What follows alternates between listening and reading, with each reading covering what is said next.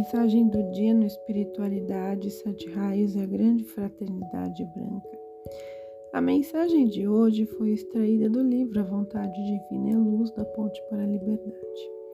A Batalha do Armagedon não é uma luta permanente nem, imutável. Essa batalha foi decidida na consciência dos homens, por meio da luta desde quando o primeiro espírito intrépido resolveu dominar a atração magnética da Terra e enviá-la de volta a Deus. Podeis dizer que essa maestria foi o ponto relevante para o caminho que corresponde ao progresso do iniciado, o que foi conseguido em épocas distantes.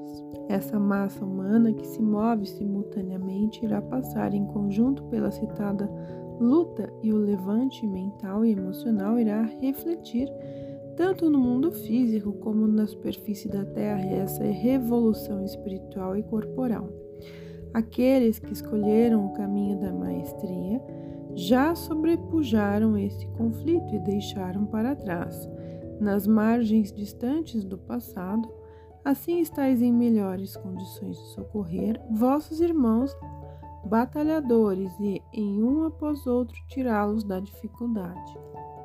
Toda energia aplicada transforma-se em força e toda pessoa, por meio da sua autoconsciência, deve fazer sua escolha e decidir-se a respeito da força que vai tocar seu instrumento.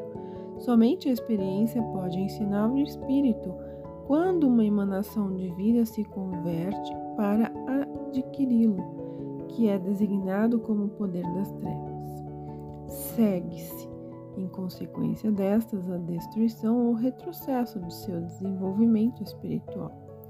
Assim, o indivíduo se decide, prescrutando seu coração, em manter livre seu instrumento, os quatro corpos inferiores, para uso das forças do bem.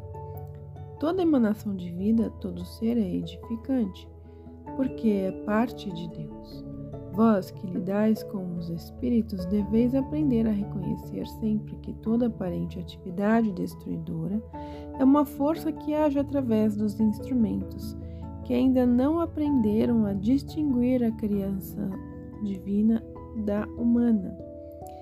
Podeis ver que o homem, de acordo com a sua escolha, pode atrair à sua vida esta ou aquela atividade e identificar-se com ela. No peito do homem em que a fúria da luta esbraveja, o sussurro de uma prece, um apelo convicto, um pensamento firme e nunca vacilante podem manter a luz do equilíbrio. Se admitis que sois intermediários da luz, então devo insistir que deveis reconhecer vossa responsabilidade por esta ou aquela alma vivente e cessar de ser uma praça de brinquedo para qualquer sombra passageira.